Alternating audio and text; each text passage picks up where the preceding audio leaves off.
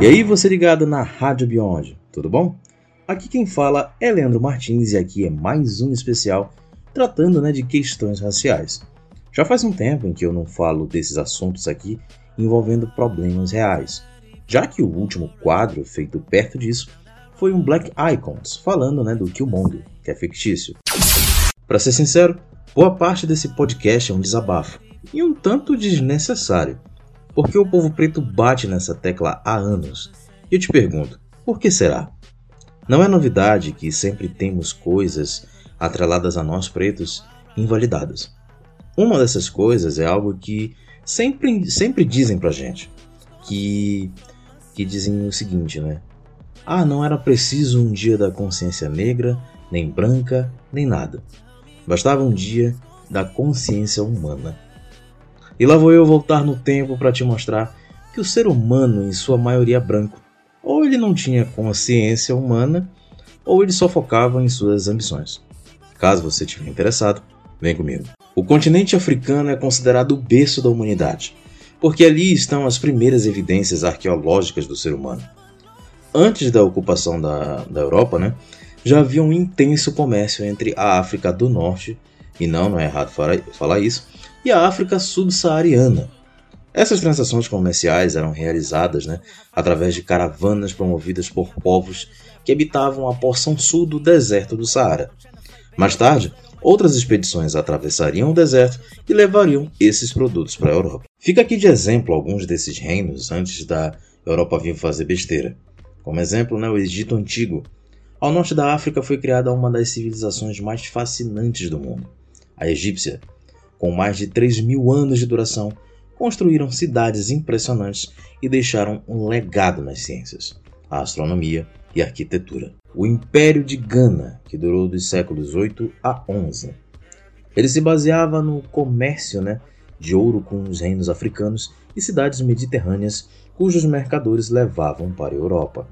A, pro a prosperidade né, termina devido ao esgotamento das minas e dos constantes assaltos né, às caravanas. Império do Mali, século 13 a 18. Ele era um cruzamento de caravanas que vinham do sul e traziam sal, ouro, especiarias e couro. O império era imensamente rico e o imperador Mansa Musa, um devoto muçulmano, quando fez sua, sua peregrinação a Meca, né, foi acompanhado de mais de 6 mil pessoas e incontáveis somas de prata. Ainda tem outros, como o Império da Etiópia, já na África Ocidental, que foi o único império a resistir ao, colonizador europeu, né? o Reino do Congo, o Sultanato de Kiwa e também o Reino Zulu. E hoje, parte dos territórios desse reino formaram países como Zimbábue e também Moçambique.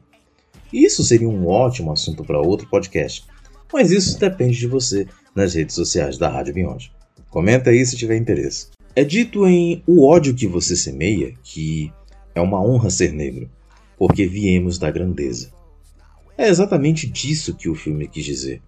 O, continente africano foi considerado um dos, se não o berço da civilização. Éramos reis, rainhas, príncipes, princesas, imperadores, imperatrizes, e isso até 1415, quando Ceuta, né, território africano, foi o primeiro domínio a ser colonizado pelos portugueses. Daí é só ladeira abaixo. Avançando alguns anos na história, entre os anos de 1539 e 1542, época em que os navios negreiros chegavam ao Brasil, Rincon Sapiência já disse né, em Afroep que o navio negreiro não era iate, e de fato não era. Dentre todos os pretos que vieram para cá já como escravos, mais da metade adoecia graças às péssimas condições dos navios negreiros. Ao contrário né, dos expedicionários, que eram ó, uma maravilha se a gente for comparar. Não só de doenças morriam né, e morreram os pretos a caminho das terras do Pindorama. Alguns preferiram pular né, dos navios e morrer em alto mar. O próprio Killmonger, em seu leito de morte, cita isso em Pantera Negra.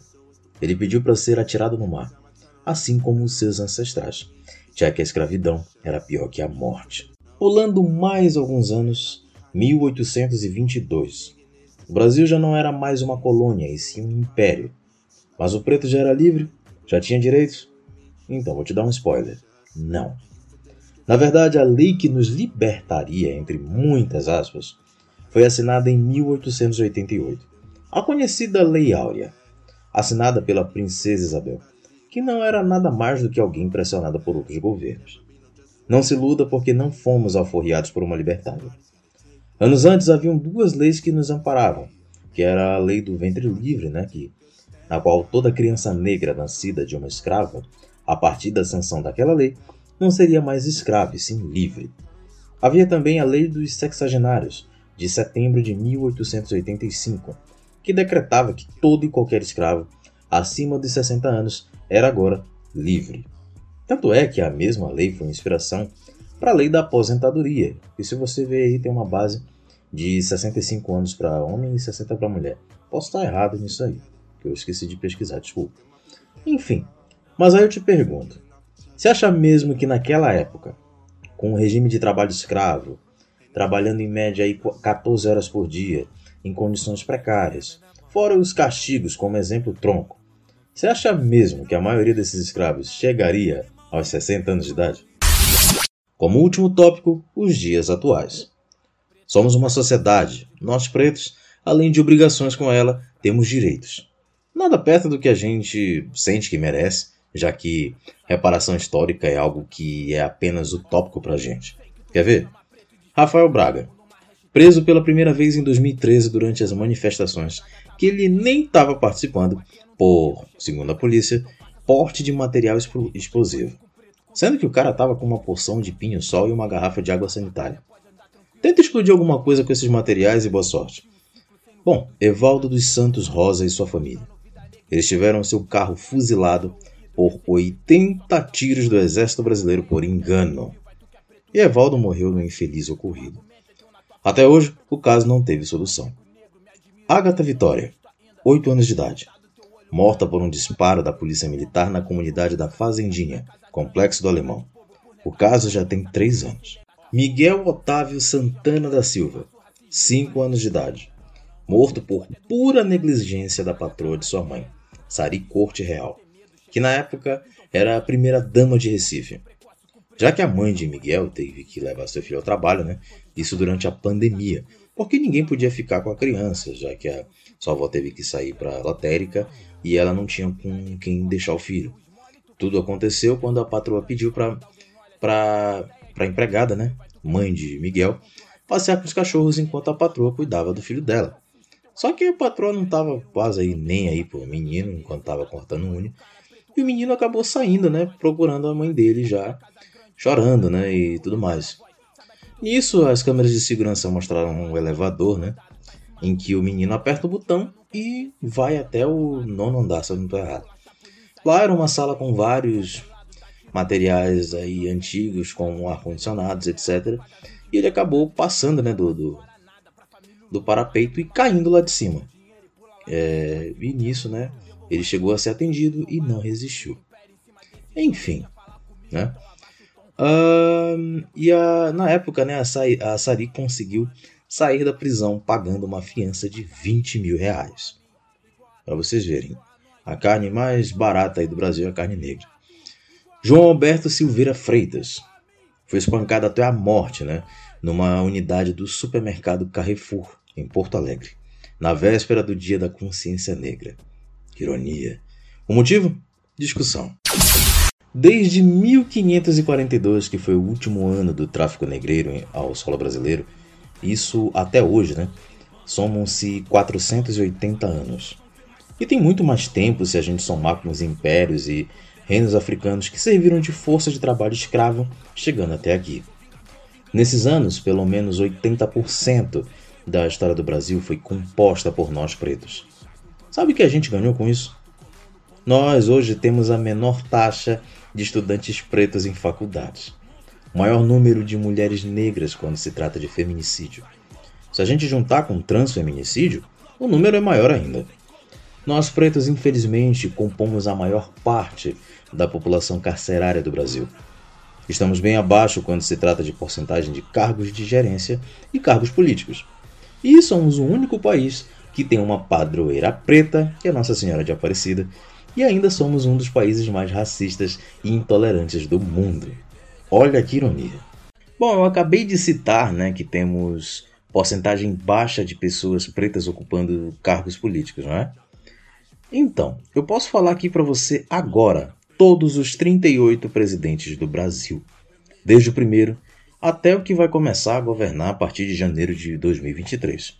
São eles em ordem: Deodoro da Fonseca, Floriano Peixoto, Prudente de Moraes, Campos Salles, Rodrigues Alves, Afonso Pena, Nilo Peçanha, Hermes da Fonseca, Venceslau Braz, Delfim Moreira, Epitácio Pessoa, Arthur Bernardes, Washington Luiz, José Linhares, Eurico Gaspar Dutra, perdão, Getúlio Vargas, Café Filho, Carlos Luz, Nereu Ramos, Juscelino Kubitschek, Jânio Quadros, João Goulart, Ranieri Mazzilli, Humberto Castelo Branco, Arthur da Costa e Silva, Emílio Garrastazu Médici, Ernesto Geisel, João Figueiredo, José Sarney, no lugar de Tancredo Neves, Fernando Collor de Mello, Itamar Franco, Fran Fernando Henrique Cardoso, FHC, Luiz Inácio Lula da Silva, com três mandatos, incluindo de 2023,